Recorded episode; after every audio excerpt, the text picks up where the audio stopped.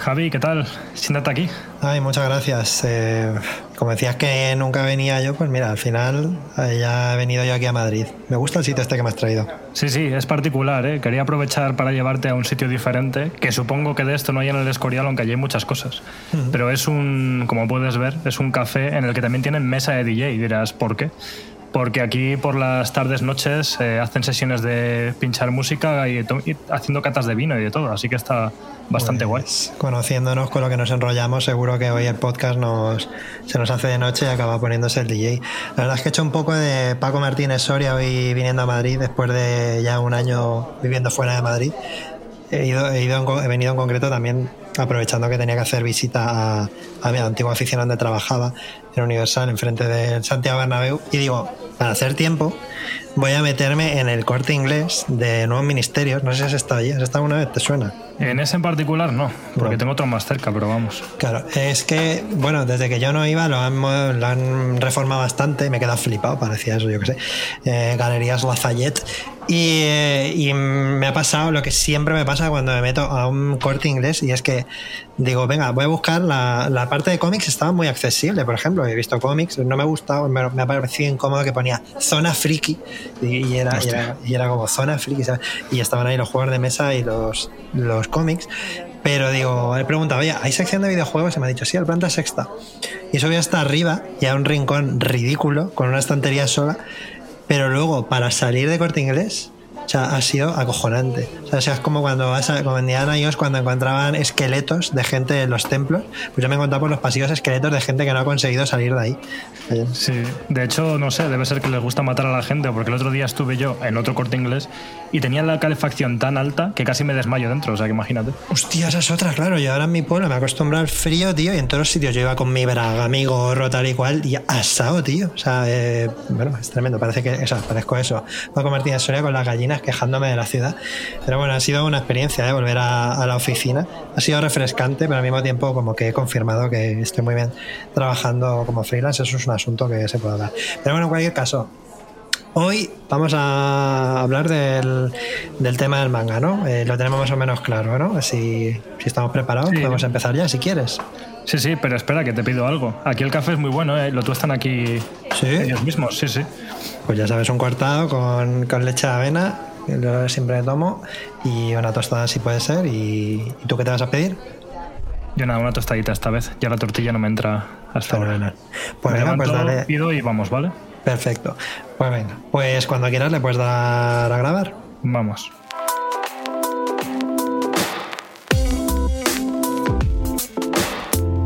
Continental breakfast. Yes, from 6 a.m. to 10 a.m. Muy buenas y bienvenidos a un nuevo Desayuno Continental, el podcast semanal en el que hablamos sobre objetos culturales dentro de la plataforma Splendid. Yo soy Javi Román y está conmigo una vez más Alejandro Cáceres. ¿Qué tal, Alex? ¿Qué pasa, Javi? Pues nada, muy bien, aquí, ojeando los mangas que tengo en la mesa, porque como he estado repasando para traer cositas al programa de hoy, pues los tengo a mano y muy bien. Eso me gusta mucho porque, claro, como ya hemos contado muchas veces, eh, nosotros históricamente, hasta que entramos en Splendid y ya hemos abierto eh, el rango de temas del que hablamos, pues siempre nos manejábamos en el mundo de los videojuegos que aunque hay mucho coleccionista de físico, pues la mayoría de las veces, yo por lo menos, la mayoría de los juegos que tengo actualmente son digitales. Y el manga, pues es una cosa así como muy táctil, que da gustete, ¿no? O sea, eso me gusta que tengas sí. ahí los mangas a mano. Sí, sí. De hecho, es verdad que yo, por ejemplo, sí que tengo juegos físicos porque me gustan, pero nunca se me ha ocurrido grabar un programa hablando de un juego con la carátula delante, que tendría también sentido, ¿no? Como para evocarme imágenes. Pero no, eso no pasa. Y cuando vamos a hablar de bueno, cuando hemos alguna vez de algún libro, de algún manga o de algo, me gusta tenerlos aquí, ir como ojeándolos en el proceso de grabar y eso está guay. Yo te animo a que mm, vayas cogiendo, según vayas hablando de cada uno de los mangas y te lo, te lo vayas frotando con la cara, así como oliéndolo, para, para transmitir la sensación táctil a través de, de las ondas de radio. ¿Qué te parece? Como me frote por la cara uno que tengo aquí, me exfolio directamente. Que creo que tiene que ver con el propio tema del manga, luego lo comentaré por qué, pero. vale, vale. Y yo, bueno, además yo tengo algunos que son. Tengo uno aquí que del que voy a hablar, de hecho, que lo he sacado de la biblioteca, con lo cual igual me, me dejo unas cuantas virus y bacterias en la cara, pero bueno, esto era un poco spoiler porque es el tema que no he introducido, del que vamos a hablar a partir de la segunda parte del programa. Hoy vamos a centrar la parte que desarrollamos que suele ser, pues eso, en este caso no es debate, pero es como, pues eso, desarrollo de un tema concreto en mangas que nosotros em, pensamos que son buenos para introducirse en el universo del manga, tanto si no, si hace tiempo que no lees y leías cuando hace unos años, o como si nunca le has dado una oportunidad porque tienes dudas, creemos que son títulos que em, que hacen que entren bien, ¿no? Y que, que te animan a seguir con esta con esta ficción porque muchas veces se tienen unas ciertas ideas preconcebidas sobre el manga que venimos aquí un poco a romper y que creemos que, pueden abrir el género a, mucha más gente, ¿no crees? Sí, sí, totalmente, vamos. Eh, hemos traído seguro cosas variaditas eh, yo sé que tú no eres muy fan del sonen, pero, pero bueno, también yo creo que hay formas de reivindicarlo y aún así eh, en la variedad está el gusto, así que traemos cosas guays. Bueno, de hecho hay que decir que ninguno de los dos sabemos lo que trae el otro. esto es una cosa que me acabo de dar cuenta. Yo no sé lo que vas a traer tú, tampoco sé lo que voy a traer yo.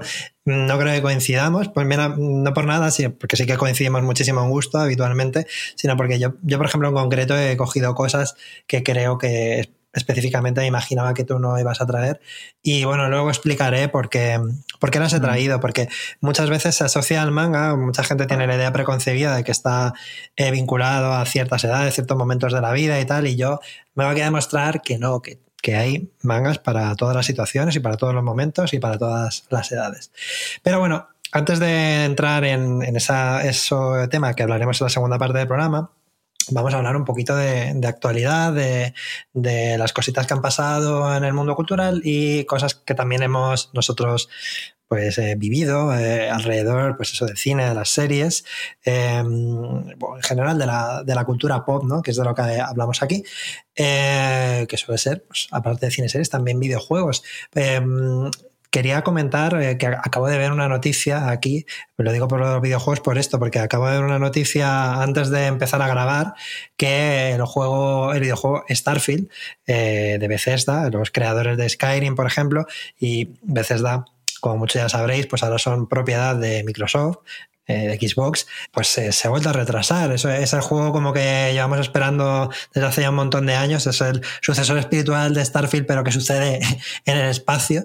Y es como el gran lanzamiento de Xbox para que iba a ser para el año pasado, ahora iba a ser para este, y finalmente se esperaba para antes de verano, pero ahora se ha retrasado otra vez para septiembre.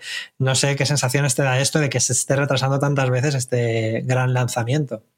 ¿Tú qué opinas? Sí, yo creo que, bueno, nos hemos vuelto ya insensibles a esto porque hace ya bastantes años que los juegos muy grandes se retrasan constantemente, entonces es como que ya te vuelves escéptico y no te crees ninguna fecha a no ser que venga de algún estudio que tradicionalmente siempre ha cumplido con la palabra de lanzar el juego en una fecha en concreto.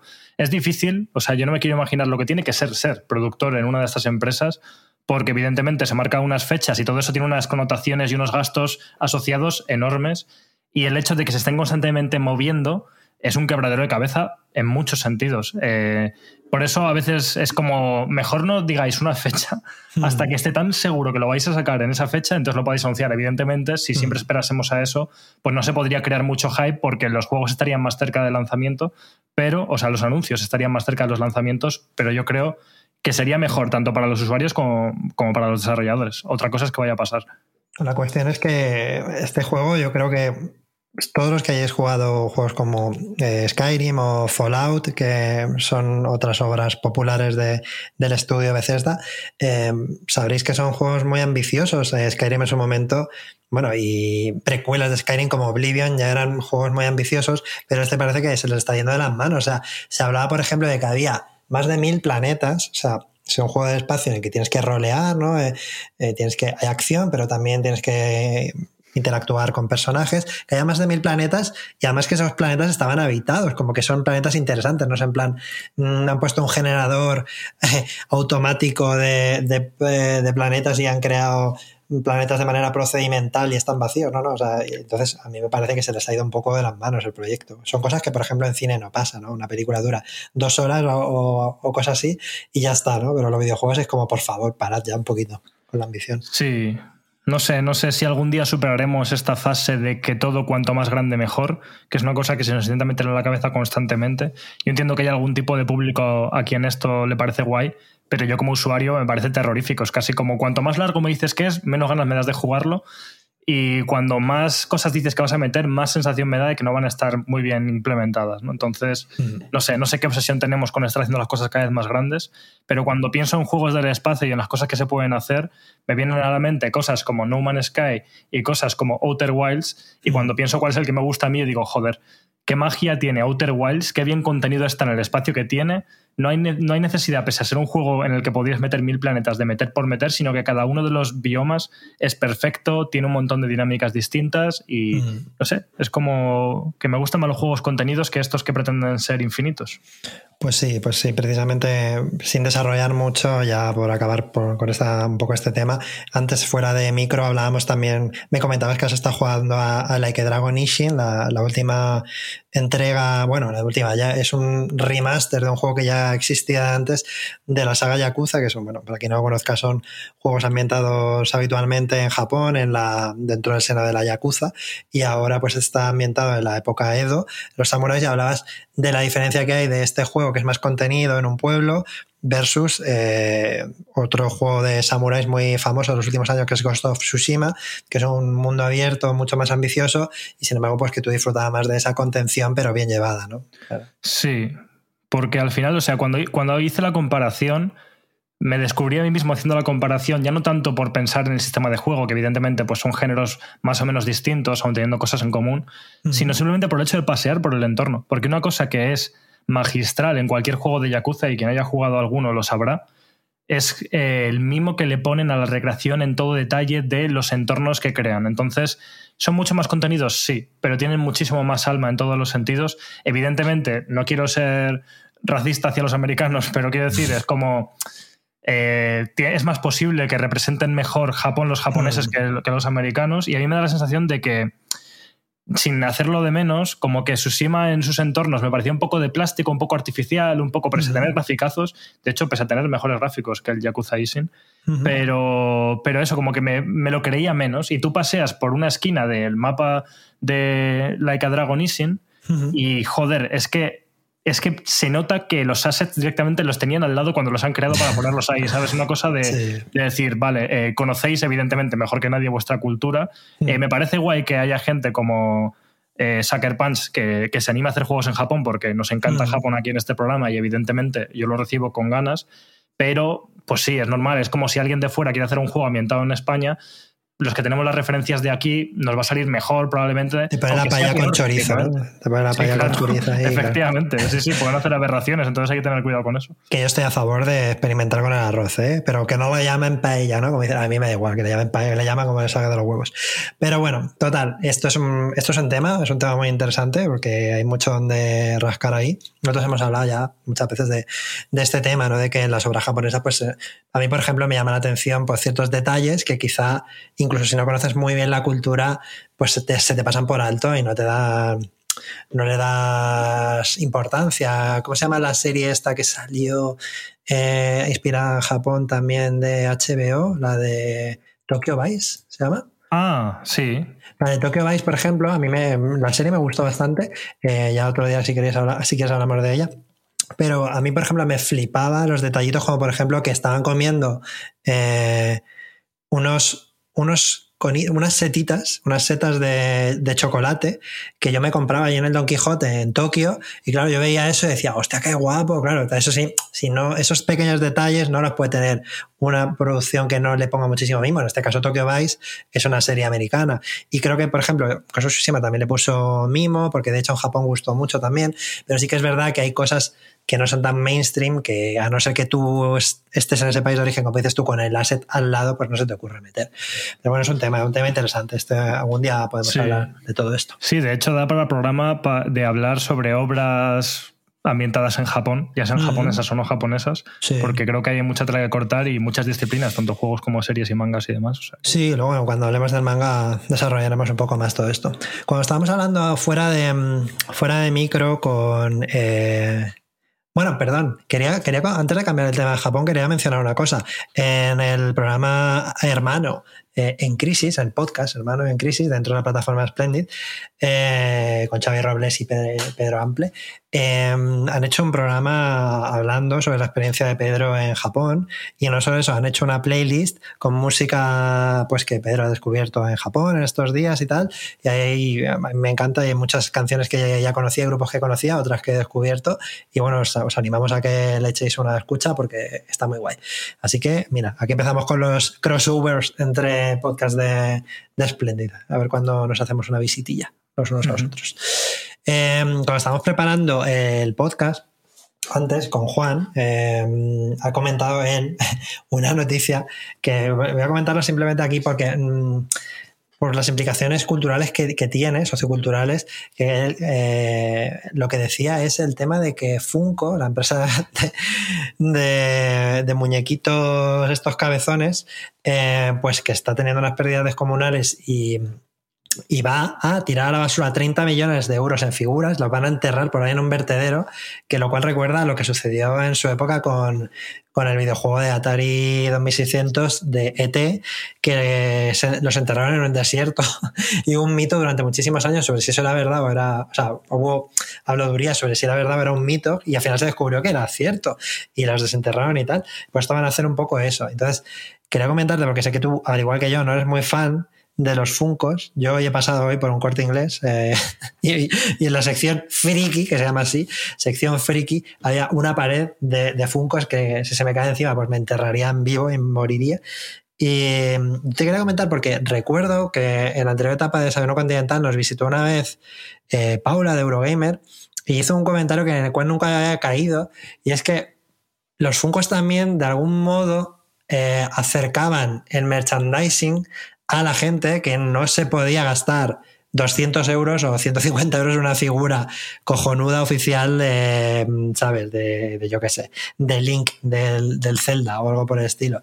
Entonces, ¿qué te parece a ti esa dicotomía de que se hunda Funko ya de una vez o versus, eh, por otro lado, también es como merchandising inaccesible? ¿Tú qué, qué opinas tienes sobre mm. eso? Sobre lo de la bancarrota de Funko, lo único que pienso es que por fin se ha hecho justicia y esa gente se va a ir al infierno.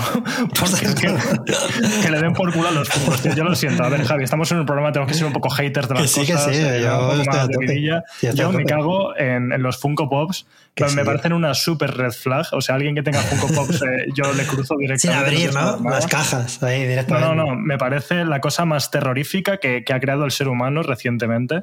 Eh, y al mismo tiempo es difícil porque fue un regalo muy recurrente. Quiero decir, eh, a mí no me gustan los Funko, nunca me he comprado un Funko, pero raro es que alguien no te haya regalado un Funko. Quiero decir, porque cuando no saben qué regalarte, antes la gente te regalaba un Funko. A mí si me regala alguien un Funko, rompo directamente mi relación con esa persona para siempre. O sea, nunca más vuelvo a hablar con nadie. A no ser que nos patrocine Funko. claro, como efectivamente es lo que vamos a decir. Funko te, lanzamos este guante, como ya se lo lanzamos a Netflix. Si quieres que dejemos de decir mierda sobre ti, lo único que tienes que hacer es pagarnos. Así claro, matiz, matiz pequeño. No va a ser que empecemos a hablar bien, simplemente es que dejemos de hablar mal. Para eso no tienes que pagar. Esto es un secuestro. O sea, esto es como, como somos como la Yakuza. O sea, aquí, si quieres que dejemos de decir mierda sobre Funko aquí, lo único que tienes que hacer es pagarnos. Es bien fácil. Continúa, perdona. No, y que sobre este hecho de que venga bien porque así te compras algo más barato, tío, te pides una puta figura por AliExpress que te cuesta dos euros, tío, te compras un Funko Pop que lo único que hace es daño a la vista. O sea, a mí la sensación de entrar en una habitación de una persona que tenga muchos Funko Pops mm. es como la típica imagen que se utiliza, que yo creo que ya ha pasado de moda, de entrar a una casa de una señora mayor y que esté llena de muñecas así terroríficas. Pues para mí me genera eso los Funko Pops, o sea, son mm. completamente demenciales. Yo lo siento porque estoy convencido de que gente que nos escucha aquí en Splendid tendrá Funcos, pues ya venís a, ¿Queréis cagaros en mí, odiarme y cancelarme? Eh, os metéis en Splendid Premium, os metéis en el Telegram y, ahí me podéis echar toda la mierda que queráis por tener Funcos y yo, ojo, os escucharé y os responderé educadamente. Aquí no, aquí no soy educado, soy educado si os metéis en el Telegram de Splendid. Efectivamente, eso es, un nuevo servicio que tenemos en Splendid Premium. Si queréis insultar a Alex, o tenéis que pagar el Premium de Splendid y entrar ahí y ya sabéis que tenéis línea directa para decirle eh, hijo de puta o lo que os venga a la cabeza, no hay ningún problema para defender a los Funcos siempre. Es un poco como lo que decía John Waters, el, director, que creo que decía que si llegas, si tú vas una noche, sales por ahí y te enrollas con alguien y llegas a su casa y ves que no tiene libros, no te lo folles. Pues esto es un poco, pero con lo de los Funcos, ¿no? O sea, si ves que tiene una- un mural de Funcos, ¿no? pues, pues ya sabes, tienes que salir Totalmente. corriendo. Yo cogería la chaqueta y me iría por la puerta. Red flag, red flag. Pues esa es nuestra esa es nuestro análisis de la situación, que no deberían enterrar. Bueno, otra cosa también te voy a decir, la cantidad de mierda, contaminación que producen este tipo de figuras es descomunal. Quiero decir, para la, la cantidad de, de petróleo y de emisiones tóxicas que se han emitido para hacer funcos de, de- del protagonista de The Office, que es una persona con traje y sin nada más. Quiero decir que podría ser John Wick o podría ser cualquier otro muñeco. Pues eso, Sí, sí, a- sí. eso han tenido que talar medio Amazonas y, y- y 14 ríos se han secado de, para fabricar eso. Pero Ahí es está. que encima ahora van a coger esa mierda, la van a meter debajo de la tierra y cuando nos extingamos todos, que va a ser dentro de poco, eh, y llegue una civilización nueva a este planeta, van a encontrarse y van a decir, oh, esta era la cultura de este lugar, ¿sabes? Es el legado que nos va a dejar el puto Funko, ¿sabes? Claro, efectivamente, me imagino una- un futuro en el que, como las películas estas tipo 2012, ¿no? El- el- la- se abre una falla gigante de la Tierra y de, y de esa falla empiezan a salir funcos propulsados del centro de la Tierra, ¿no? O sea, Ese va a ser el final de, bueno, de nuestra sociedad, claramente, por si no lo sabíais. Y este es nuestro análisis de esta mm, gestión de este tema. Y por lo demás, bueno, tenemos. eh, no te he preguntado, por cierto, si has visto el capítulo esta semana de, de The Last of Us, que bueno, voy a decir cuál es, porque normalmente lo digo ahí como que no queda muy claro cuál es. Es el número 8 y bueno, mientras me contestas te voy a buscar el nombre, pero es el penúltimo de la, de, de la Mm. temporada. ¿Lo has visto? Voy a buscar el nombre de... Sí, sí, sí, sí que lo he visto. Me ha parecido bastante buen capítulo. Si bien, no sé si llegamos a hablar aquí del capítulo Left Behind, que es el capítulo que hace. Eh, eh, no, no, porque fue cuando la semana pasada que estuvimos con lo de los Oscar y como lo grabamos todo antes de que se emitiera el, el- esto es un pequeño momento insider, los dos especiales, ya, ya lo habéis escuchado, ya no podéis estar más atrás, da igual. Parecía directo, parecía de la semana, pero todos los dos capítulos de los Oscar los grabamos el mismo día. Claro. Entonces, eh, todavía no se había emitido el capítulo anterior, que era el dedicado a, bueno, se llamaba Left Behind, que, Hmm. por cierto, en español tenía una traducción que yo no estaba del todo de acuerdo porque era lo que dejamos atrás, pero en inglés podría ser lo que o los que dejamos atrás. Y en mi cabeza siempre era los que dejamos atrás, ¿no? The Left Hmm. Behind, los que dejamos atrás. Sí, ¿No? Sí, no me Sí, equivoco. Igual me equivoco, pero bueno, en fin. Que no, no hablamos de ello, pero si quieres también comentar, de ese sí puedo hablar porque ese sí que lo he visto. Hacemos un Sí. comentario rápido de ambos. podemos, sí, así dejamos eh, todos los capítulos comentados aquí en el programa. Eso es. Eh, y me parece bien que reveles lo de la trampa que hicimos con Cheque Juergas, porque joder, de eso se trata, ¿no? O sea, si nos ha quedado bien, habrá que decir que lo hemos hecho para que sepáis lo buenos que somos y que no os habéis dado cuenta. Claro, efectivamente. Claro, habrá está. que decirlo. Eso es. Pero bueno, eh, el capítulo Left Behind no me gustó tanto. Me pareció, de hecho, para mí es el peor capítulo de toda la temporada, porque en general todos son bastante buenos. Está decir, no, incluido el segundo, que para mí es como súper anodino. No me acuerdo de cuál es el segundo, igual eso responde también a la pregunta. vale, vale, vale, vale. Eh, no sé, bueno, uno de los peores, pero no porque sea Mm. malísimo y la serie en general tiene muy buen nivel, sino porque me resultó, no sé cómo decirlo, un poco anodino, un poco lento, un poco mal, con mal ritmo eh, para lo que la esa parte del juego, que en realidad es una parte del DLC, para lo que podía haber dado de sí. Eh, Mm. Pero bueno, eh, si bien ese, como digo, no me flipó, el último capítulo, eh, el 8, eh, ya se me ha el nombre de cómo se llamó. Ah, lo he visto, pero en inglés. En español no lo he encontrado. Eh, eh, when, Bueno, we, pues- when, we, when we are in need. We Cuando estamos necesitados. ¿no? necesitados. sí. No sé cómo se lo habrán traducido, pero Mm. bueno, eh, ese capítulo eh, me ha parecido bastante buen capítulo. Creo que para- si la idea era que por obligación esa parte del juego tenía que estar condensada sí o sí en un único capítulo, la verdad es que no se me ocurren formas mucho mejores de hacerlo. Mm. Pero eh, junto con el anterior, han sido los capítulos que yo creo que más me han, y con el principio, principio de la serie, como que más me han transmitido la sensación de decir esto está mejor resuelto en el juego, o no es que esté mejor resuelto en el juego, porque podría parecer que es que las cinemáticas son mejores, cuando evidentemente no lo pueden ser, sino porque todas las partes que son interactivas y jugables de esos segmentos del juego creo que aportan mucho narrativamente. O sea, no vamos a entrar en qué es lo que pasa en el capítulo porque hay gente que no habrá jugado al juego, pero toda la sección en la que controlas a Ellie de- del capítulo, lo que sería equivalente al capítulo 8, Ujú. todo el gameplay que hay ahí suma mucho a lo que pasa, a la tensión, a- al, al ritmo de, de toda esa, eh, de todo ese segmento. Entonces creo que, que bueno, que se ha hecho lo mejor que se ha podido, pero en este caso me quedo con, con la versión del juego cuando, ojo, hay otras partes de la serie que creo que son mejores o que transmiten mejor ciertas ideas que el propio juego. Hmm. Estoy intentando encontrar la traducción al castellano del nombre del título, pero encuentro solo la mexicana y muchas veces pues la, versión latina del nombre, pues como ya sabemos, no suele coincidir. Eh, pero bueno, cuando estamos necesitados, más o menos, del último. A mí este último, como ya digo, el 8 todavía no, no lo he visto, entonces no puedo opinar, pero el anterior a mí sí que me gustó un poco más de lo que parece que te ha gustado a ti. Eh, sí que coincido que el cómo se cuenta en el videojuego, que es como tú has dicho en un DLC, que para quien no sepa un DLC, pues es una parte extendida que se, que se añade al videojuego una vez terminada. Una vez que, bueno, una vez que ya ha salido el juego principal, pues un cacho más. Eh, me pareció muy, muy guay. Creo que esa parte, en cuanto al videojuego, es de la mejor a nivel narrativo, está muy bien. Con lo cual las expectativas estaban altas eh, y creo que por eso a la gente que ha jugado el videojuego no le ha gustado tanto porque era muy bien, estaba muy bien como lo contaba en el videojuego. Para mí, viéndolo como un, como un capítulo individual, sin tener en cuenta el videojuego, sí que me ha gustado, creo que está bien contado. Sí que creo que ya te lo conté, pero me pareció que el, es, un capítulo que tiene canciones muy míticas. Tiene una versión de Friday I'm in Love, creo, de The Cure o alguna por esto. Hmm. Y alguna otra canción más muy mítica. Y creo que desperdicia muchísimo la, música. No, no, utiliza el montaje musical para dar emoción. Pero bueno, es que a lo mejor eso también es de formación profesional porque yo siempre monto Incluso el programa SF Games lo suelo montar mucho al ritmo de la música porque como yo tenía un grupo y he tenido que hacer muchos videoclips. Entonces, ese es mi punto de vista, pero en general la historia creo que está bien contada sin tener en cuenta al videojuego. Creo que las actrices lo hacen muy bien. Vera Ramsey me empieza a gustar más. Fíjate lo que te digo. Esto, como vengan los fans del videojuego, me matan, porque los gamers ya sabes cómo son, que si te pillan por ahí te matan. Bueno, pues si te pillan en Twitter, eh, te matan. Eh, a mí, Vera Ramsey creo que me empieza a gustar más como Ellie que incluso el propio personaje del videojuego. Fíjate, ¿eh? porque el propio personaje del videojuego me doy cuenta de que sé, es como si estuviera un poco jazzificado, no sé, es como muy blandita, casi. Sí que tiene mm. su personalidad, pero no tanto. Pero Bella Ramsey, el personaje de Bella Ramsey, creo que tiene mucho más personalidad.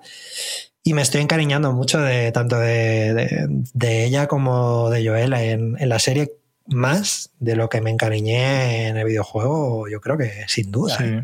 Así que, bueno. Hombre, es que es Pedro Pascal, entonces, pues, ¿qué hacemos? Quiero decir, es así de magnético. Pero sí que es verdad, me pasa un poco eso, ¿eh? a mí también. Mm. Eh, creo que de todos modos Bella Ramsey brilla más en otros capítulos. A mí este capítulo es que en general ya digo que no, mm. no me encanta, pero lo mismo, eh, les tengo ya mucho cariño y creo que yo también prefiero a Pedro Pascal en el papel de Joel que a, su actor de voz, que ahora se me ha olvidado su nombre, pero es un señor muy conocido. Y no hablamos de, de Lorenzo Beteta, que esa es la versión buena, hablamos de la versión original, que bueno, que es el actor de voz, pero también es el actor de captura de, movimiento. Sí, es. Joder, ¿cómo se llama? Eh, Mira que es famoso, ha hecho 50.000 videojuegos. Sí, sí, sí. Bueno, sí, nos De hecho, es que además sale en el, en el capítulo 8, mm. que se llama En nuestras horas más bajas. En Troy Baker, perdón. Troy Baker.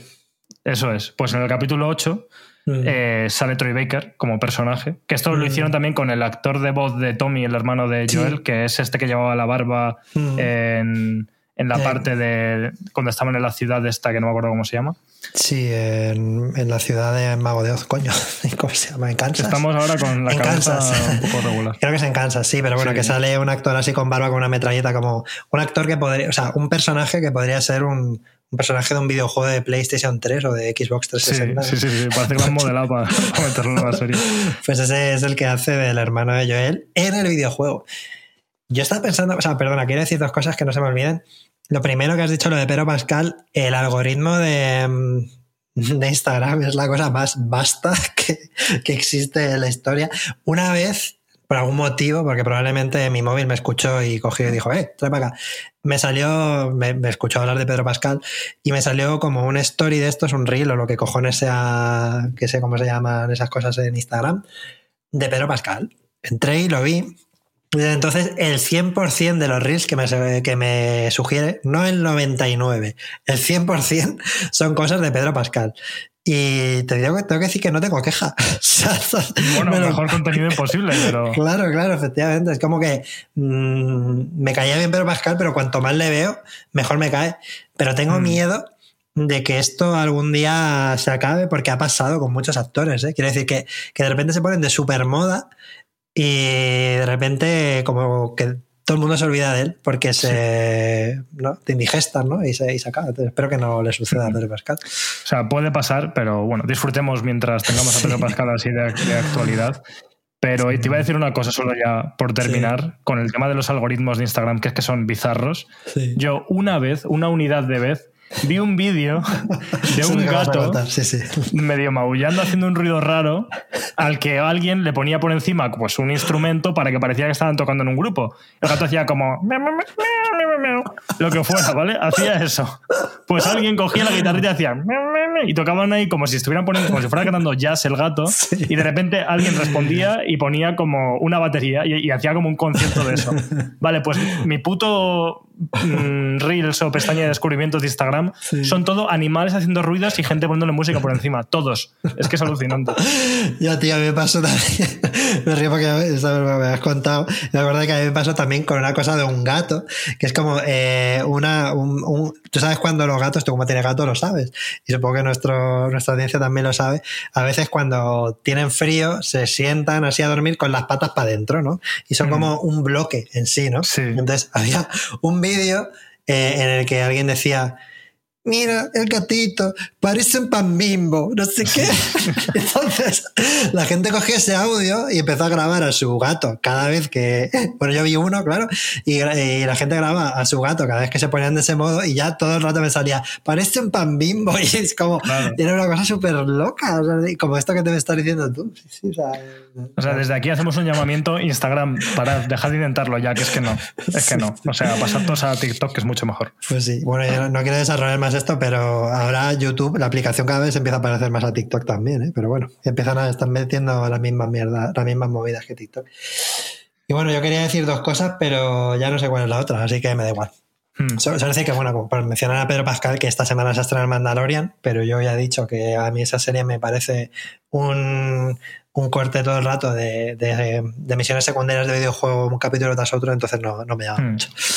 Por terminar, y ahora ya sí que de verdad, porque Sí. es que lo que has comentado me ha traído a la mente algo que no tiene nada que ver ni con videojuegos ni con series, Sí. eh, pero que es de actualidad. De actualidad para los pobres desgraciados que usamos Twitter, porque la gente feliz no usa Twitter. Uy, Y el caso es que salió un chaval que grababa TikToks, que yo de hecho le... quería hablar de eso, es verdad. Sí, Pues mira, fíjate, le, le había visto alguna vez porque creo que sigo a su novia o algo así. Eh, pues es un chaval así como modernete, con un mullet, con bigote, tal, así, esto que se lleva mucho ahora, eh, que hace contenido pues bastante neutral y bastante wholesome, si quieres verlo, incluso en Mm. TikTok. Y en Twitter, que es la red social del odio, alguien cogió uno de sus vídeos, que lo peor que podía hacerte ese vídeo era darte igual, en el que hacía como un repaso a las canciones que más le gustaban de Arctic Monkeys. Mm. Y, y bueno, y se ponía así como típico a escucharlas y tal. Y la Sí, gente cada- empezó a decir unas barbaridades, Sí, sí, sí. sí. pero que, que se te va a la olla. Y como que todos cuando estamos en ese rollito, como que la gente se sumaba y se empoderaban y empezaban a citarlo más para ver quién tenía la gracia más grande, a costa de hacer bullying directamente a una persona que no ha hecho absolutamente nada Mm. para merecérselo. Y eh, es bastante triste, o sea, en realidad mm, es una nota un poco más crítica sobre eso, pero que siempre que hablamos de las redes sociales, y tú, Javi, siempre dices que no te gusta Twitter porque te pone de mal humor, Sí. y yo, de hecho, a nivel personal no tengo nada en contra de Twitter porque tengo, como siempre digo, un, una TL, que se dice, bastante wholesome, y sin embargo esto sí que me llegó. Pero TikTok, la gente podrá decir lo que le dé la gana de TikTok, pero al menos en mi experiencia, igual es una experiencia sesgada, veo mucho mejor rollo. La gente comenta solo cosas positivas, o sea, solo. Sí, sí. Habrá un montón de vídeos haciendo repli a alguien y tal, diciendo mierdas, ¿vale? Pero tú ves el canal de este chaval, le sigue un montón de gente, toda la gente le cae súper bien, tal, Mm. y hay como apoyo y buen rollo. Y Twitter es como que hay que coger algo, otra red social y meterlo para cagarse en la gente, ¿sabes? Total, o sea, fíjate, me has leído la mente porque yo quería hablarte también de este tema. Mientras que estaba comiendo con Coral, se lo he comentado porque ella no usa ninguna red social y he tenido una conversación con ella sobre esto que ha sido interesante, la verdad. Pero bueno, quería añadir a lo que has dicho que el chico, no sé si lo sabes, ha hecho una respuesta a, Sí, sí, a sí. eso. Y, y a mí esa respuesta Además, creo que a mí me abrió los ojos respecto a una cosa que ya sabía, pero que confirmé, y es efectivamente lo que estás diciendo. El chaval en su respuesta, aparte de decir, eh, estoy flipando porque realmente em, yo he hecho este vídeo y la gente que ha contestado eso creo que no es consciente de que yo soy una persona y detrás de esos insultos, de esos ataques que están haciendo hay una persona y puedes hacer mucho daño. Decía una cosa que para mí era reveladora y es, yo no me enteré porque yo no tengo Twitter.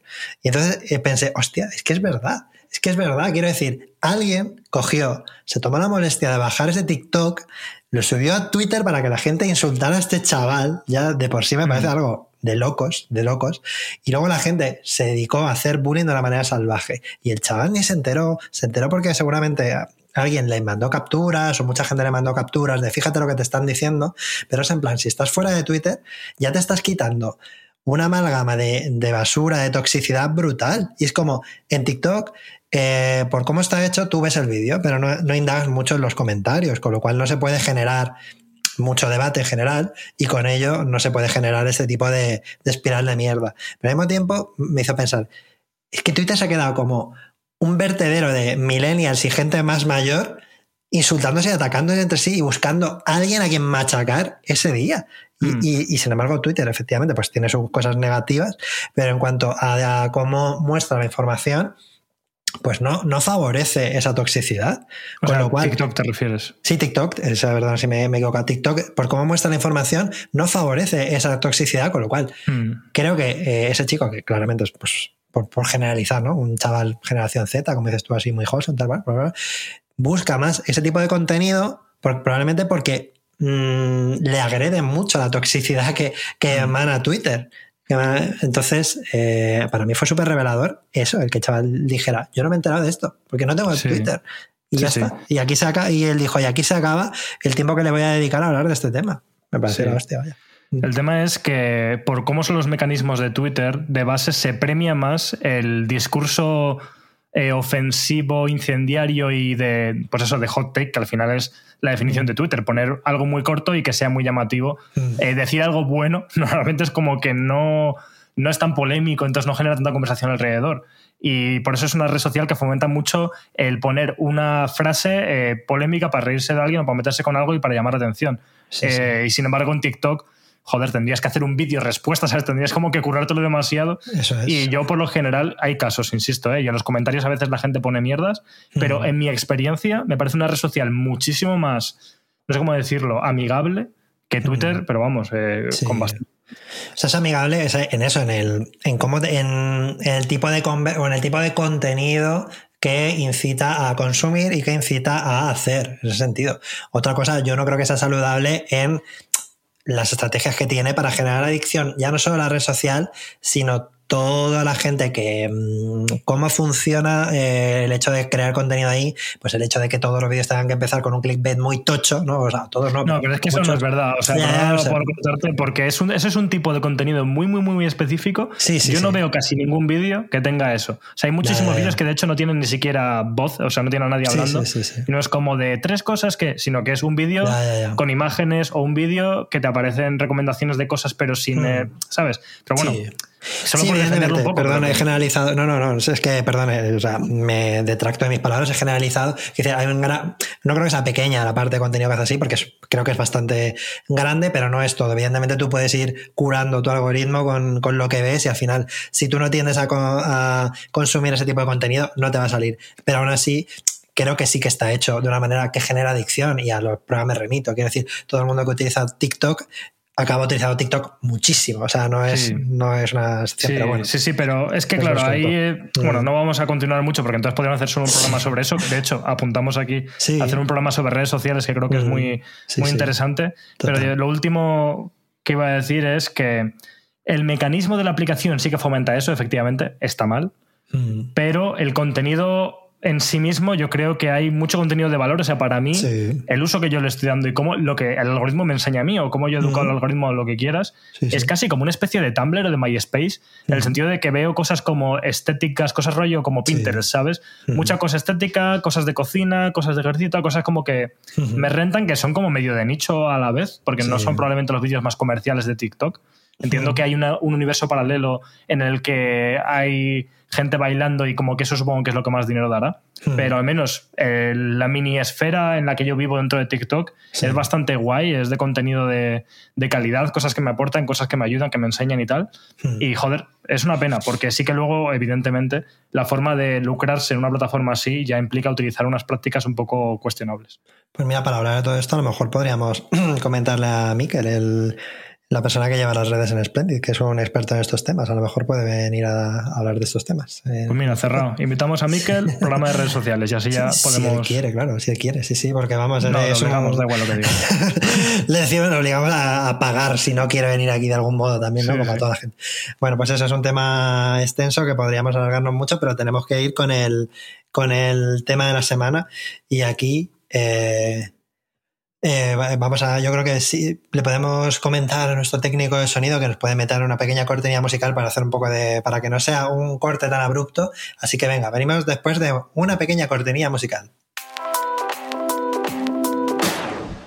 Bueno, pues ya estamos en la segunda parte del desayuno continental de esta semana, que aunque nos demos prisa, se me antoja que se va a alargar un poquito más de la hora en conjunto, pero bueno, seguro que va a ser interesante. Vamos a intentar ser, ser concisos. Eh, no no mucho por las ramas, pero aún así dar un contenido de calidad, como de costumbre.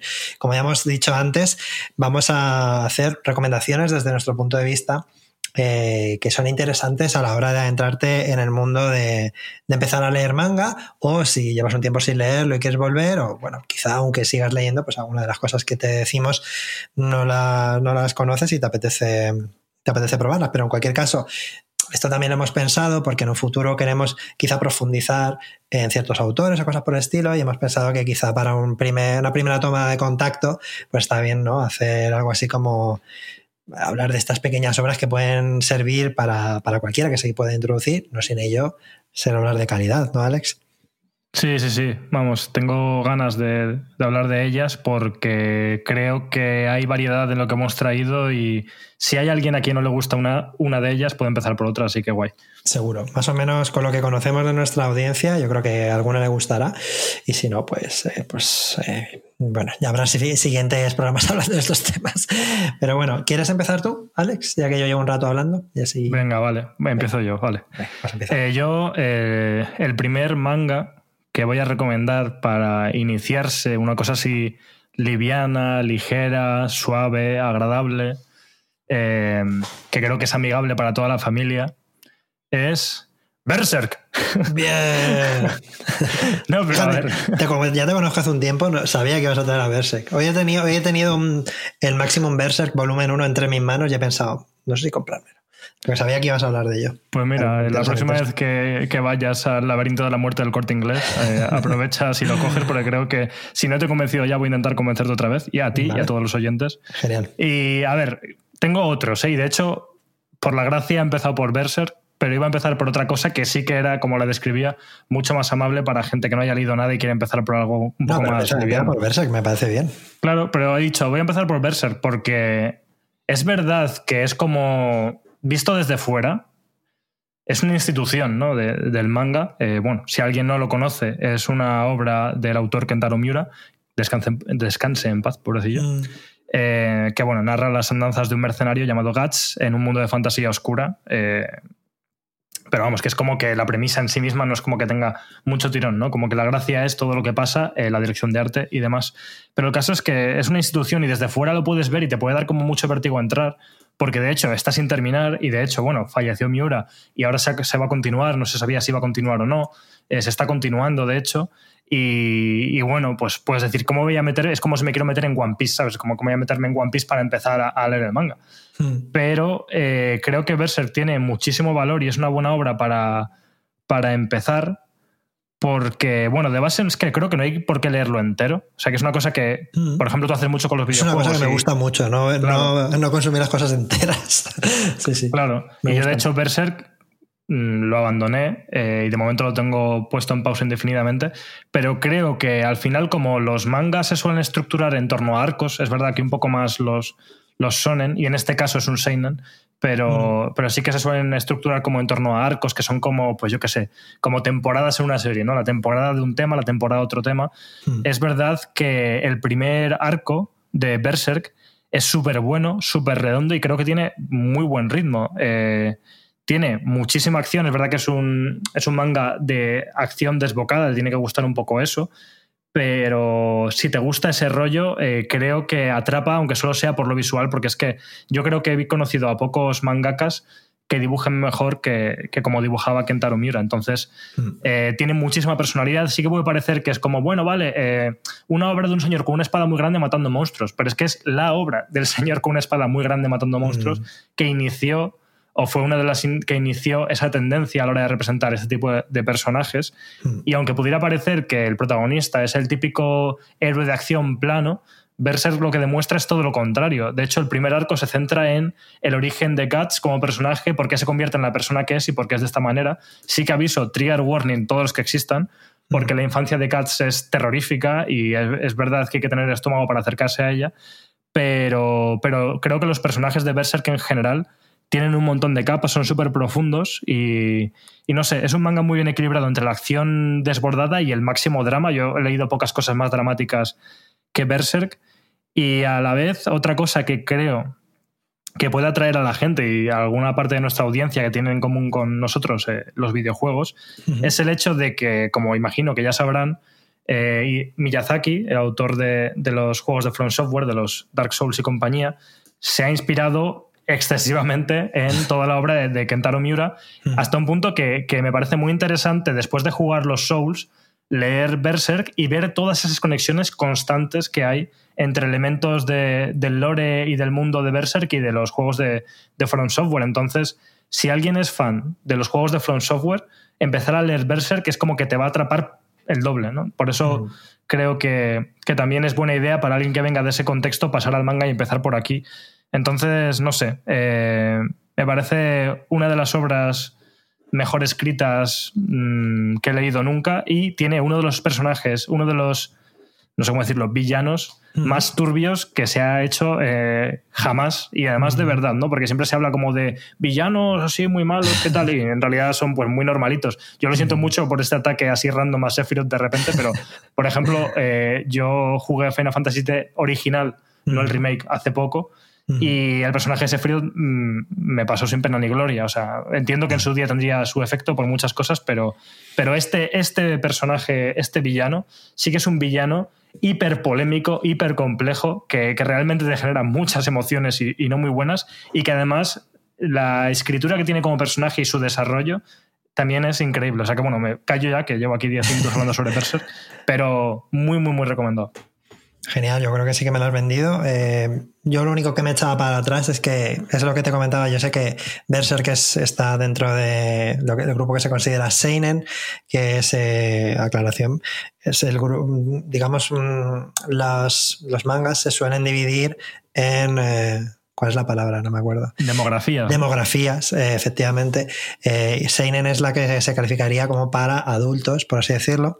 Y para mí, sin haber leído Berserk, lo que me ha llegado Creo que la parte por la que se considera adultos es por la violencia, el sexo o las cosas un poco turbias, pero para mí, que mi género favorito, o sea, bueno, mi demografía favorita a día de hoy es el Seinen, eh, lo que me atrae del Seinen son historias como más pausadas, más adultas, pero que no están dentro del Seinen por ser violentas, porque para mí lo que me echa para atrás de los shonen, de los shonen es otra demografía que es mm, habitualmente pues estaba dirigida históricamente a chicos, eh, adolescentes, eh, pues eso, chavales de 14, 15 años, pues Dragon Ball y compañía, ahora obviamente pues todo el mundo, y siempre, siempre a todo el mundo ha consumido, shonen, en verdad, pero bueno, que a mí lo que me echaba para atrás es estas innumerables escenas de acción que al final, pues son hostia va, hostia viene, y vas pasando las páginas y son hostia va, hostia viene y no me estás contando nada, pero sé que Berserk tiene mucho más que eso, lo cual. Sí, pues, tiene los dos mundos, ¿eh? Tiene la acción más brutal que vayas a leer nunca,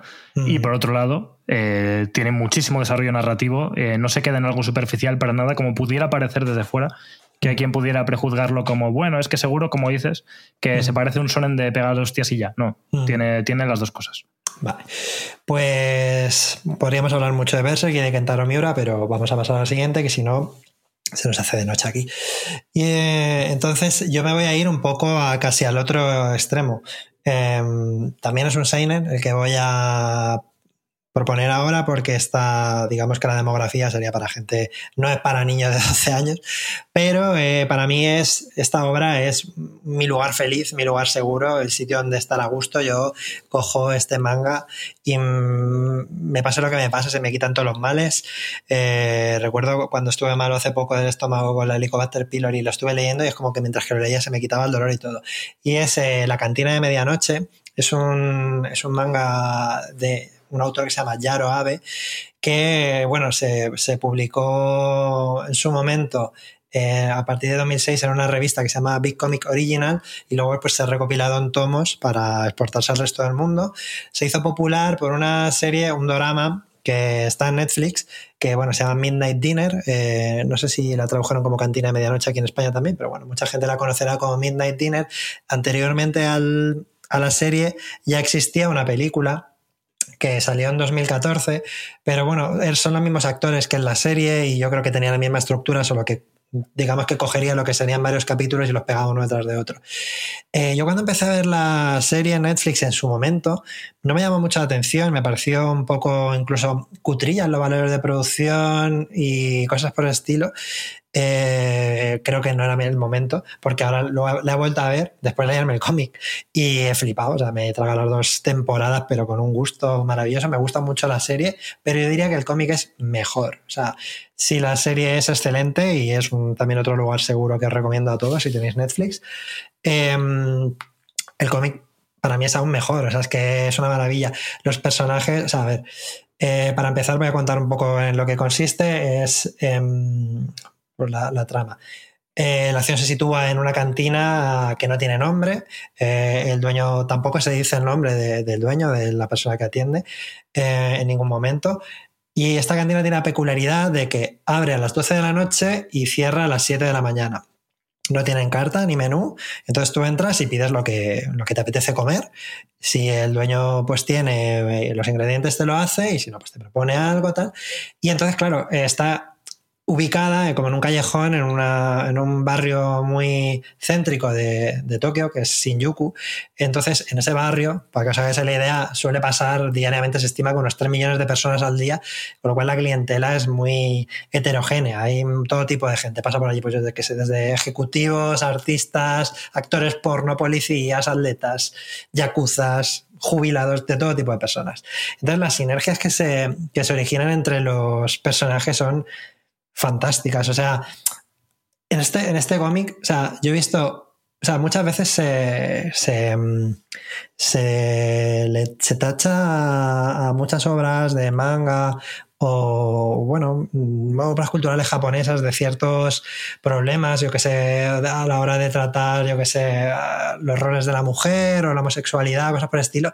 Y este, este manga para mí está en el futuro, en ese aspecto. Que todo, o hay todo el mundo se, se, mezcla, todo el mundo, nadie se extraña de nada, se generan situaciones fantásticas. El, dueño de la cantina es un personajazo tremendo, que por cierto, yo no, o sea, sí, sí, muchos amigos y amigas podrían decir que tiene unas... Mm, bisexual vibes acojonantes que no tiene en, la serie de, de, Netflix, que es un poco más pues, un personaje ahí tal, no sé qué callado, tal. Pero aquí en el cómic tiene una personalidad brutal y, mola un montón. Y, y, bueno, pues eso, ves la, empatía entre los personajes, eh, ves las historias que se generan y realmente enganchan muchísimo. Aquí en España creo que se han publicado seis tomos, pero vamos, son totalmente, son dentro de cada tomo hay historias autoconclusivas muy cortitas. Te puedes leer una un día, luego dentro de dos semanas te lees otra del tirón y ya está. Cada capítulo tiene el nombre de una comida japonesa o un ingrediente, con lo cual también aprendes muchas cosas en ese aspecto. Y nada, se le coge muchísimo cariño a los, a los parroquianos, digamos. Y poco más, ha recibido premios a nivel internacional, como en el festival este de cómic de Angoulême, que es uno de los más prestigiosos del mundo. está muy bien. Y aparte, otra cosa que quería decir es que se aleja mucho estéticamente de la estética que se, que se suele asociar a, a los mangas, ¿no? Tiene un dibujo que se nota japonés, pero no tiene, no, no es, no tiene los típicos rasgos, ¿no? Que se suele asociar al dibujo manga. Y nada, pues esa es más o menos mi, recomendación, que está en, la, en el otro extremo de Berserk. Así que, hmm. anda. Cosa. Justo que has dicho eso último, no quiero comentar mucho sobre la obra primero, porque solo vi algún capítulo en Netflix y no me lo he leído todavía, me lo quiero leer. Eh, pero no sé por qué me ha venido a la cabeza, ya que estamos hablando de manga y de iniciarse, y a lo mejor hay gente que no lo conoce y tal, que la estética tradicional de personajes de, manga, aparte, bueno, cuando se. Eh, no sé cómo decirlo, se estableció eh, este tipo de obras, pues como ya sabemos, venían por influencia también de Disney. Pero muchos de los personajes, cuando la gente se pregunta por qué dibujan así los personajes y tal, se dibujan con esos rasgos para parecerse a los gatos. Porque los gatos son como la cosa más adorable que existe. Y entonces tú puedes coger el típico personaje femenino de manga y le dibujas la nariz y es que es la cara, la proporciones de la cara de, un gato. Kawaii. Eh, pero bueno, que, es una curiosidad más que nada, mm, pero que, muchas veces dices, ¿por qué hacen los, los ojos tan grandes? ¿O por qué hacen la cabeza con esa forma y tal? Pues es porque mm. para parecerse a, los gatos, que son como por definición la representación máxima de, la belleza. Qué curioso, qué curioso. ¿Y tú qué más tienes por ahí para recomendarnos? Pues yo, el segundo del que voy a hablar se llama Los dioses mienten, de ah, Kaori Osaki. Este me lo leí yo hace ya unos años, sí, sí. Ah, bueno, pues mira. Así puedo luego comentarlo también. Este sí. Mickey Way. Mm. Y bueno, ¿por qué traigo Los dioses mienten? Este sí que es, eh, bueno, eh, dicho antes con lo de Berserk, que era como, mm, ¿cómo voy a empezar a leer un manga que, tiene, que ni siquiera está terminado y tiene 100.000 tomos? Vale, pues en este caso es un único tomo autoconclusivo. Entonces creo que por ahí sí que está guay por si quieres tomar contacto con el manga sin hipotecarte a meterte dentro de una serie eh, de forma mm, indefinida, ¿no? Esto es como que sabes que te lees el tomo y se acabó. Entonces, bueno, por esa parte, en cuanto al formato, está guay. Y en cuanto a la temática, es pues un poco típica de base, ¿no? Es como un coming of age. Eh, se pudiera parecer o pudiera recordar, si os gustan, a, obras de Makoto Shinkai, que ya hemos hablado de él aquí en el programa de obras sobre amor.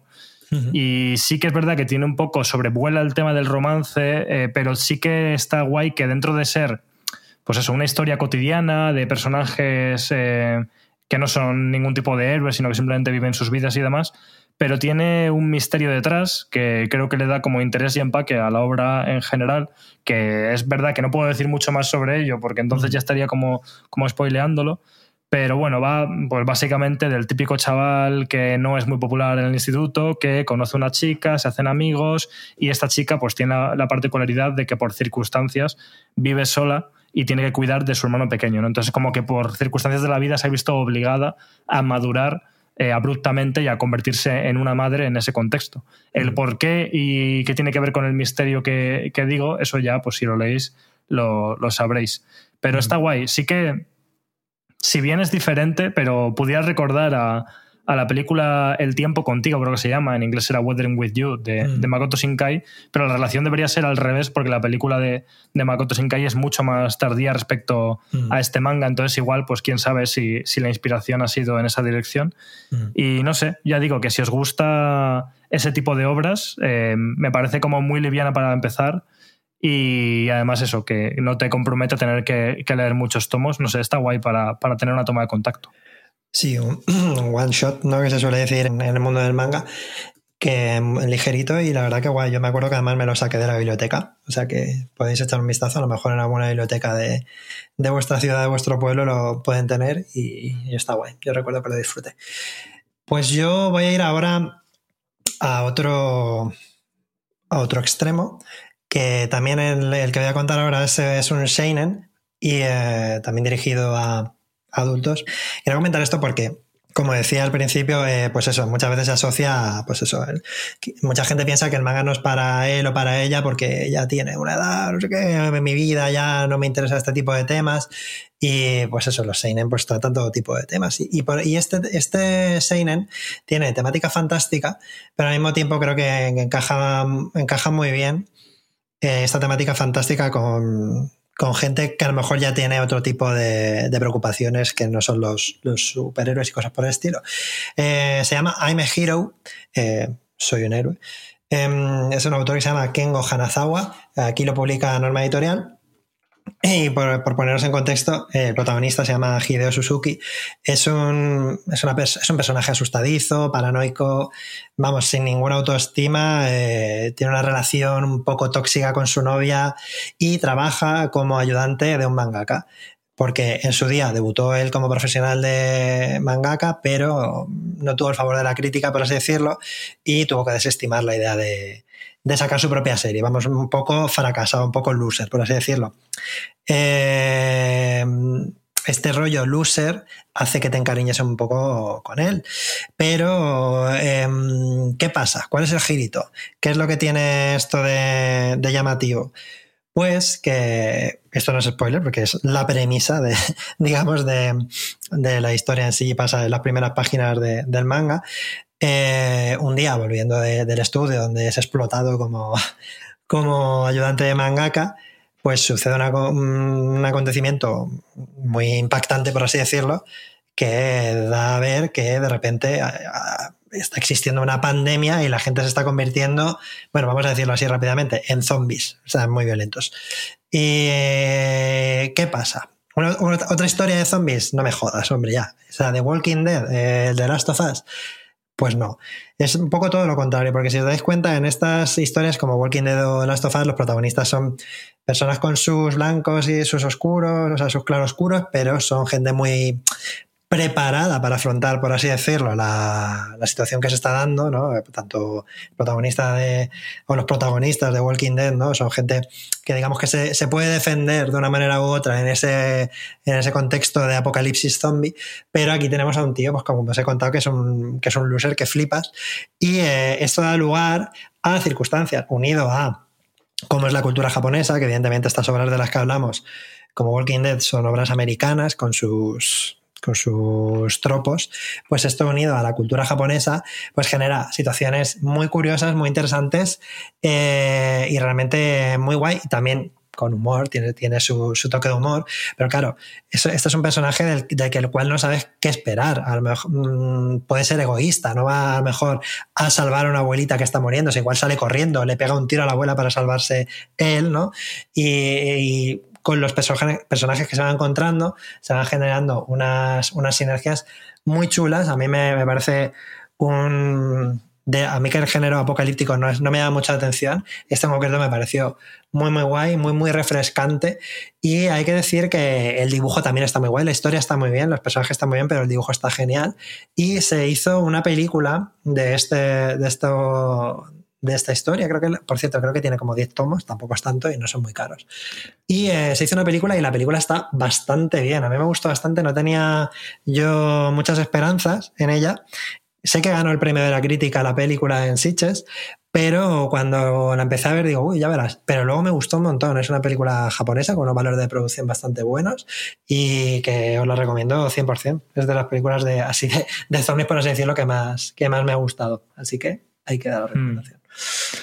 Fíjate que yo tengo el tomo número 2 de I Am Hero y ninguno más. O sea, ¿No tienes el uno? ¿Y qué haces? Claro, y, eres tonto, ¿por qué tienes ese? Mm. Y es porque mm, un día paseando por Madrid me encontré la típica tienda que pone como libros a un euro, ¿no? No sé de estas que hay, ¿no? Como libros low cost, porque son todo de segunda mano y demás.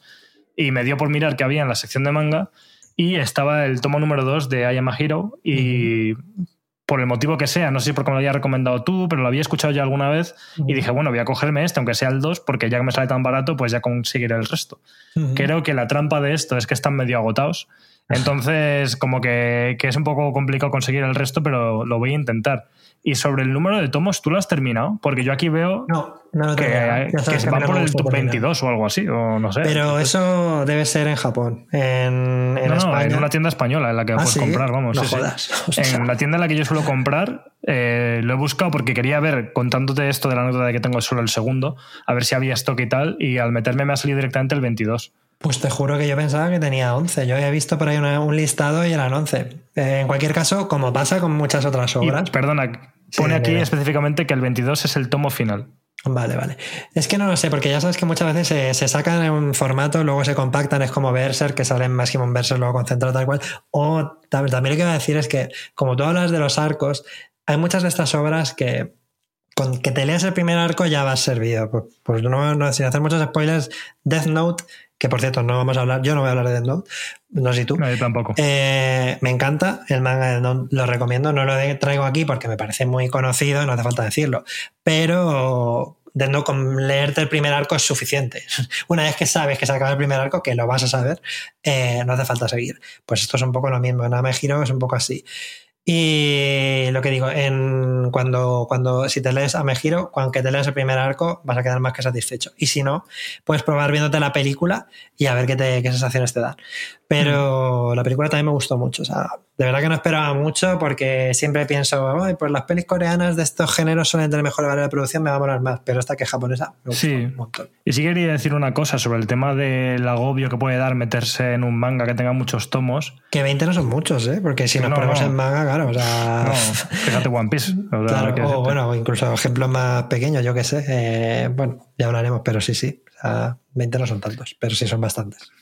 Pero mm, que el caso es eso, que, que con los manga pu- puede dar como vértigo meterse en una obra que tenga muchos tomos, pero yo creo que está guay porque lo vas como, bueno, en el caso de que lo compres en físico, que es lo que me gusta hacer a mí, vas comprando tomito a tomito y no sé, como que no es una compra súper cara, es verdad que cada vez están más caros y deberían ser más baratos, y en Japón son más baratos, pero porque están hechos con papel reciclado y porque no hay que traducirlos, entonces eso pues sube mucho los costes. Sí, no hay que importarlo, claro. Pero, pero eso, que como que dentro de lo que cabe no es un gasto tan caro, acostumbrados a comprarnos cosas como videojuegos, y a mí me gusta como de vez en cuando me voy comprando un tomito y hago un gasto que si luego veo todo lo que me he gastado en los mangas en conjunto es mucho dinero, pero como lo vas haciendo poquito a poquito, pues bueno, lo haces como te apetece y no te sientes como en esa obligación y ya decides si quieres seguir o si no. Si algo te está gustando mucho, el siguiente tomo lo vas a recibir con los brazos abiertos, pero si estás leyendo un tomo, lees dos o tres, te quedas como a gusto y no te apetece seguir la historia, pues paras cuando te apetezca, ¿sabes? Claro, nadie te obliga, nadie te obliga. Ahí está.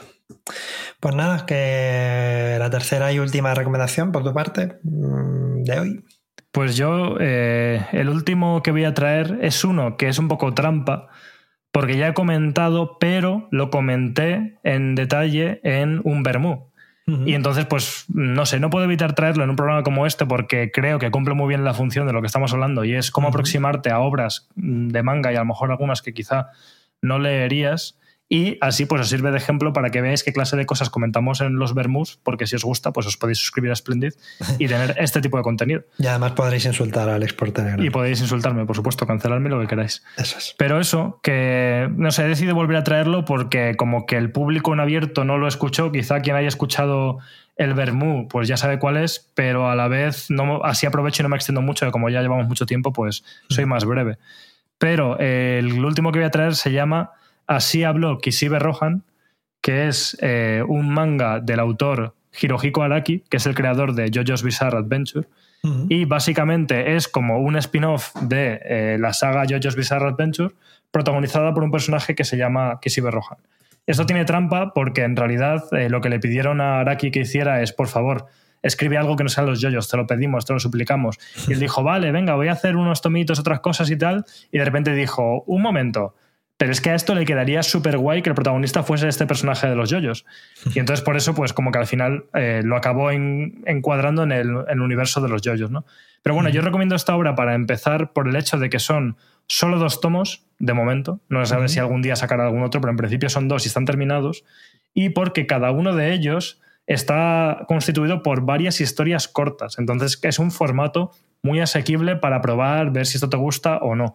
Sí que entiendo que en teoría debería estar encuadrado en el género sonen o en la demografía sonen, pero a la vez no me extrañaría que fuera un seinen, porque además ya creo que yo se considera seinen y, y este en particular, estos tomos, tienen un estilo que son como historias más de misterio, mm, con algún toquecito incluso de terror, que no es tanto las peleas de los yoyos habituales o las peleas que suele haber en, en un, en un sonen. Entonces creo que por eso tiene muchísimo valor, porque es como ver a Araki, que el estilo visual de Araki, como decías tú antes, Sí. con el otro autor, que, que no se parece mucho a la típica estética de, de manga, sino que tiene una personalidad única. Mm. Además es un autor que, que le gusta tomar muchas referencias del mundo de la moda, de revistas como Vogue y demás para hacer las poses de los personajes y, es increíble, tiene un... Tiene una autenticidad que, bueno, eh, sobresaliente. Y eso, dicho eso, yo creo que es buena obra para empezar porque solo son dos tomos porque son historias cortas y porque es una forma de ver si algún día te podría apetecer leerte yoyos sin tener que entrar a leerte los 100.000 arcos eh, que tienen los yoyos. Así que por eso lo recomiendo. Pues sí, yo creo que ya te lo comenté, pero que yo lo utilizaré para eso, para, para introducirme un poco más en el mundo de yoyos, que empecé a ver el anime, pero bueno, quiero ver los mangas porque, como tú dices, el, el estilazo que tiene al dibujar este autor es, vamos, es para verlo, está claro. Eh, pues bueno, dicho esto, yo voy a decir mi última recomendación. Em, a ver, el, voy a decir una obra de. No podía, no podía dejar de decir una obra de este autor porque es uno de mis autores favoritos de manga y mm, creo que también es muy bueno para introducirse en, el mundo del manga. Es Hiro Taniguchi. Eh, es un autor que a mí me gusta mucho. Em, por haceros una idea, para mí, por el tipo de historias y el tono que tiene sus obras, podría decir que sería el equivalente a, con las distancias, pero en cierto modo por el tono a Miyazaki en el anime, pues este sería un poco el rollo que tiene sus obras de, en manga, por así decirlo, muchas distancias, porque no tiene el rollo del ecologismo, etcétera, etcétera, pero bueno, por el ritmo y tono tal y cual. Entonces, para, que hagas una idea de, lo que a mí me interesa Taniguchi, solo comentar que la segunda vez que yo estuve en Japón eh, había leído El Gourmet Solitario, que es una de sus obras, no es la que voy a mencionar ahora, pero rápidamente comento que, movido por haber leído El Gourmet Solitario, que es una obra en la que salarimán, pues eh, cuando sale del trabajo va a sitios y come. Eh, visité muchísimas ciudades, incluso alguna isla, solo porque salía en ese cómic, por el dibujo que tiene es precioso y entonces ya intuyes que el sitio puede ser muy bonito. Y una isla, no sé si era la isla de Noshima, no me acuerdo, no me acuerdo ahora mismo, pero bueno, eh, que yo visité únicamente para estar en el sitio donde se dibujó esa viñeta y fue una experiencia maravillosa. Y el que... Mm, el, manga que quería comentar hoy es eh, Barrio Lejano, en concreto. Es, eh, podría comentar muchas porque me gustan muchas. Hay otra, por ejemplo, que se llama Un zoo en invierno, que también va sobre un mangaka, tiene un punto autobiográfico y es súper chulo. Y además es bueno, es, solo un tomo.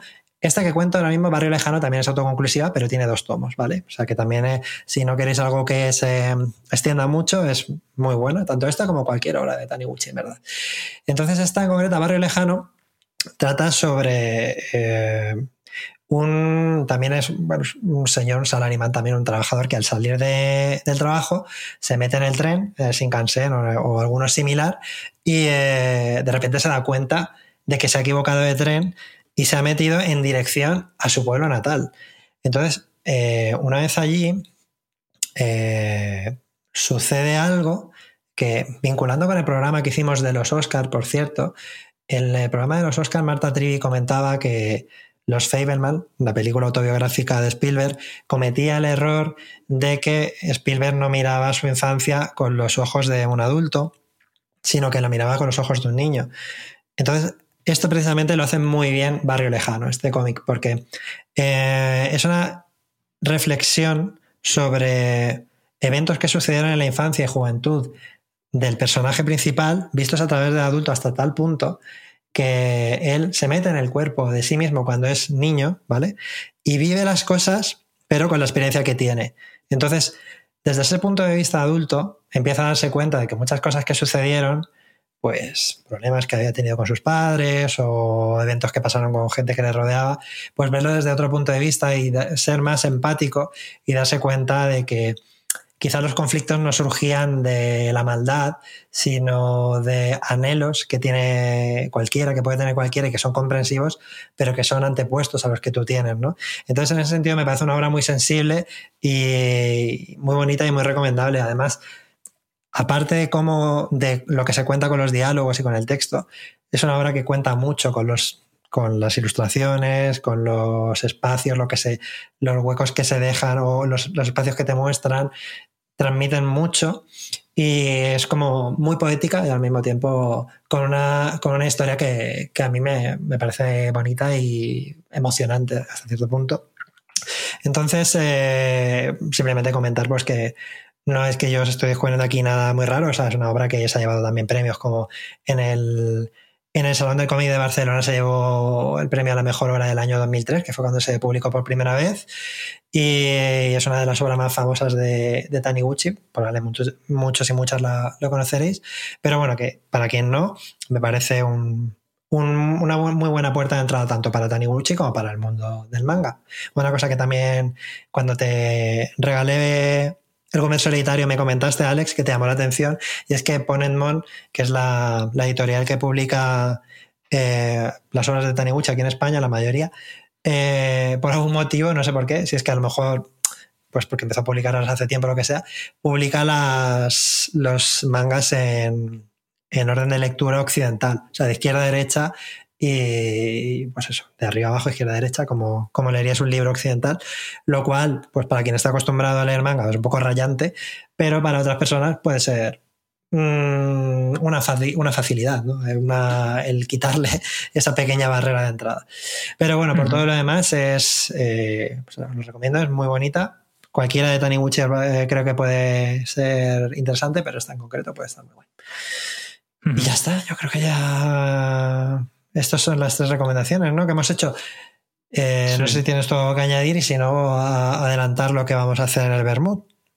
¿Qué opinas? No, eso es lo que dices. Ahora tenemos algo más guardado que, que lo comentaremos en el Bermud. Pues sí, eso es lo que, lo que iba a decir es que estas tres obras que hemos comentado cada uno, seis en total, eh, creo que son buenos puntos de partida, pero eh, si nos queréis apoyar en el Club Splendid, ya sabéis que podéis entrar a splendid.club y ahí tenemos comentario, o sea, comentario, contenido extra para los que nos apoyáis. Eh, hacemos una sección extra que se llama El Bermud y ahí pues eh, comentaremos una obra más que se nos ha quedado en el tintero porque nos hemos alargado un poco y si os apetece escuchar lo, lo, que decimos ahí, ya sabéis, nos podéis apoyar. Además, si nos apoyáis tenéis acceso a ese Telegram cuya mayor característica es que podéis insultar en directo a Alex uh -huh. y con, con, feedback 24 horas. Sí. A, eh, y además eh, quería comentaros también que evidentemente si no nos podéis apoyar o por lo que sea que bueno, nos queréis apoyar en el futuro y escuchar esto, os queremos dar también las gracias, muchas gracias por el apoyo que nos dais cada semana en el podcast, ya que estáis aquí escuchándolo donde estéis, en Spotify, en Apple Podcast, en Amazon Podcast o como sea, o en iVoox, si nos podéis dar un a seguir y ponernos cinco estrellitas, que creo que aquí en abierto nunca lo había dicho, os lo agradecemos muchísimo porque nos va a ayudar un montón a que más gente nos conozca y podamos seguir aquí trayendo desayunos continentales. Y poco más, Alex, ¿tú qué dices? Lo dicho, que creo que ha quedado una selección muy guay, muy variadita. Me gusta esto de que no sepamos lo que trae el otro y lo descubramos in situ. Sí. Eh, me habría gustado incluso entrar más a comentar alguna de las cosas que has traído, pero no quería claro. que nos pasásemos demasiado del, del, formato que solemos hacer en cuanto a tiempo, así que para eso tenemos ahora el Bermud. Sí, en el Bermud ya podemos extendernos un poquito más y toda la historia. Pues nada, pues eh, muchas gracias por apoyarnos eh, y nada, nos vemos en el próximo Desayuno Continental. Chao, chao. Hasta luego.